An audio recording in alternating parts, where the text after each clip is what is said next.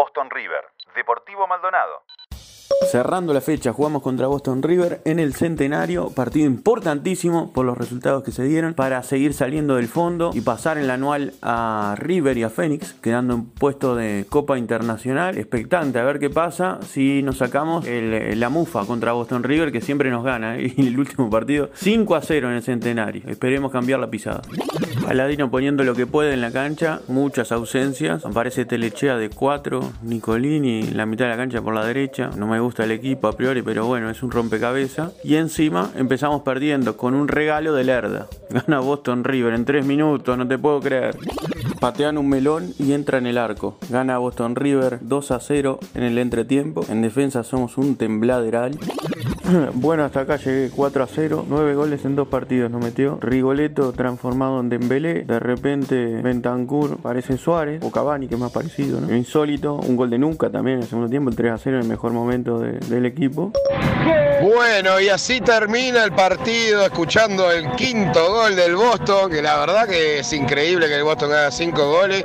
Esperemos no nos pase como en el intermedio, que le hicimos cinco goles también a Deportivo Maldonado en la primera fecha y después creo que no hicimos ni un gol más en todo el campeonato. Primer tiempo capaz que fue un poquito mentiroso, tuvo un poquito más la pelota Deportivo Maldonado, pero el Boston lo que hizo fue llegar y hacer el gol. Segundo tiempo empezó, metimos el tercero, uno de los mejores goles del campeonato me parece que fue el segundo, el de Agustín Ladruz. Después el juego fue más o menos de lo mismo, pero llegamos y convertimos que capaz que es lo que nos falta. Esperemos que siga así, que termine ya, porque vamos primero por diferencia de goles, vamos arriba al Boston y estamos más cerca de salvarnos del descenso. Aparentemente volvió el fútbol, aparentemente volvió a jugar plaza, aparentemente salió 0 a 0 y aparentemente me quedé en la playa y ni, ni no vi el partido ni nada. Si es que hubo partido, ¿no? Para mí lo de hoy es un argumento a favor de los que creen que vivimos en una simulación, porque no, no sé, no hay datos. Capaz lo simularon en el fútbol manager y, lo, y tiraron el resultado en la AUF como hacían antes en la Copa Perú. Aparentemente habría vuelto a jugar Liverpool esta tarde por el campeonato clausura del año 2020. No podría afirmarlo, ¿eh? yo salí temprano de la oficina, hice todo lo posible para no perderme un partido que al final no existió. Liverpool no dio tres pases seguidos y si me permiten ponerme serrucho en la primera fecha de clausura, perdonanos Román Cuello. Danubio, Cerro Largo. Buen día, buen día. Volvió el fútbol.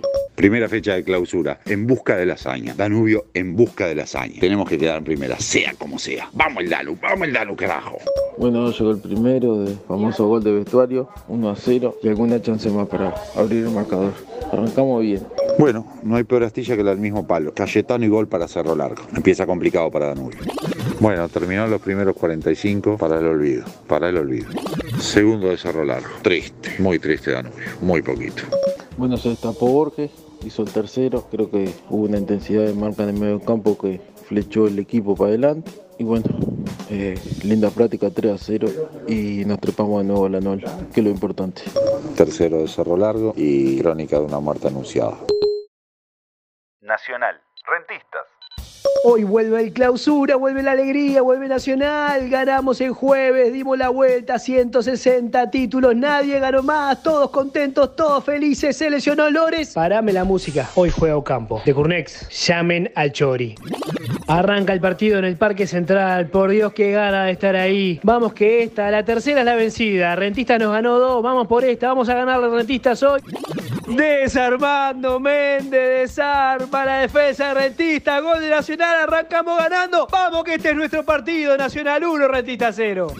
Termina el primer tiempo, ganamos 1 a 0. ¿Qué partidazo está haciendo Orihuela? Nota aparte me tapa la boca Ocampo. Un buen partido de Ocampo también de Martínez, pero Orihuela totalmente destacado. Qué zaguero que tenemos, señores. El gol que nos hacen, no te puedo creer. La cagada de Méndez y lo sequea Orihuela 1 a 1 el partido. Uno de los mejores partidos de la fecha. El empate, dentro de todo, fue lo más justo. Tuvo para ganarlo Nacional, tuvo para ganarlo Rentista. La prensa de acá de- del fútbol pasó diciendo que Rentista estaba desarmado, que Nacional estaba muy bien. Bueno, toda la pelota de siempre. Y no saben nada de los cuadros en desarrollo. Lo hizo de vuelta Rentistas, no hemos podido ganarle un partido en todo este año. Lo hizo de vuelta Rentistas, a Capucho le desarman el cuadro y sigue haciéndolo nuevamente. No pudimos ganarlo, no le hacemos un gol en el arco iris con nuestra delantera. Tuvimos chances, no concretamos. Llamen al Chori. Tuvimos para perderlo, Rizaba la atajó dos veces, dos jugadas de gol, Vergesio erró, después tuvimos un cabezazo nosotros, la pelota en el palo. El empate fue lo más justo. Vamos arriba nosotros. Entretenido el primer tiempo. Nos anularon un gol ahí medio raro. Esa cámara la pusieron allá en la punta del córner. Pero, pero bueno, eh, me gustó, me gustó el primer tiempo. Y bueno, eh, Nequeso ahí anda, anda bien, anda, anda con todo el COVID, anda. Así que este, la defensa está medio flojo, ahí un poquito, pero, pero bueno, sí, cuando vuelva Coelho va a ser distinta la cosa. Y está en el medio como que Manuel se va a extrañar abundante. Veremos qué pasa en el, en el segundo tiempo, che. Relato el primer gol del 2021, el primer penal. Le va a pegar Agustín, eh. Dale Agustín, no te hagas putear. La con, con, con, con madre, vos. Fénix y River empatan 1 a 1 en el Capurro. El gol de Fénix lo puso Nequeso. Empata muy rápido River con la joya, el número 1, el mejor de los mejores, Matías Arezo. Y después de eso se complica, nos expulsan a Gonzalo Viera. En el segundo tiempo parecía que se complicaba todo. River con uno menos por 45 minutos. La llegó bastante bien. Lo único complicado fue Jonathan Fuentes. Bueno, segundo tiempo, estuvo bravo. Y tal, tuvimos un jugador a favor, tuvimos un penal, quién dice si fue. Y bueno, lo erró, lo erró Agustín. Bueno, ganamos un punto y perdimos dos. La verdad que da la muestra de lo que va a ser el campeonato. Mamita, es lo que hay, dijera un relator. A madrugar el miércoles con el Torque. Dos penales no cobrados. El primero, Toledo, el zaguero de Fénix, quiere dar un pase atrás. Le queda corta, la pelota no le va a llegar al golero Casanova. Arezo va a llegar a pelear esa pelota, por lo menos a ensuciar la jugada. Lo zancadillea Toledo, no cobra nada Fuentes. La segunda puede ser que no sea penal porque la pelota rebota primero en la rodilla. Hay una mano de Toledo dentro del área. Fuentes decide que no. Finalmente me parece que por las chances River termina ganando un punto. Fénix termina perdiendo dos. Y es un arranque de visitante que no está tan mal. Torque.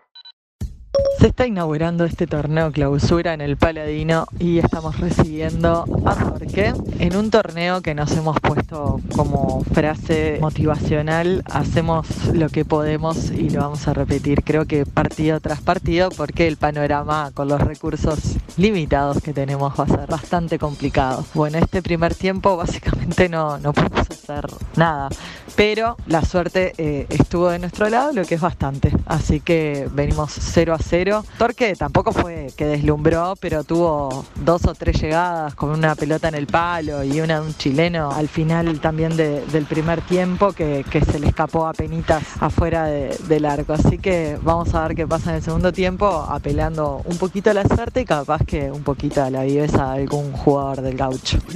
Bueno, terminó el partido en el Paladino y un punto quedó en casa. No se le ha podido dar la victoria a Gastón Añón todavía, pero considerando que fue el partido, me parece que no es un mal resultado. Los relatores, estos infames de, la tele, dijeron poco menos que Torque, no sé, hizo un partido deslumbrante. No creo que haya sido así, más allá de que nosotros no hayamos podido hacer. No creo que no tuvimos una chance de gol eh, en todo el partido. Torque tuvo algunas, dos pelotas en el palo, una tajada magistral de Nicola y bueno, el penal que le regaló el árbitro, penal inexistente. De a poquito, por lo menos, un puntito nos vamos eh, guardando, que, que no está mal, por lo menos para arrancar, no mirando al piso este campeonato.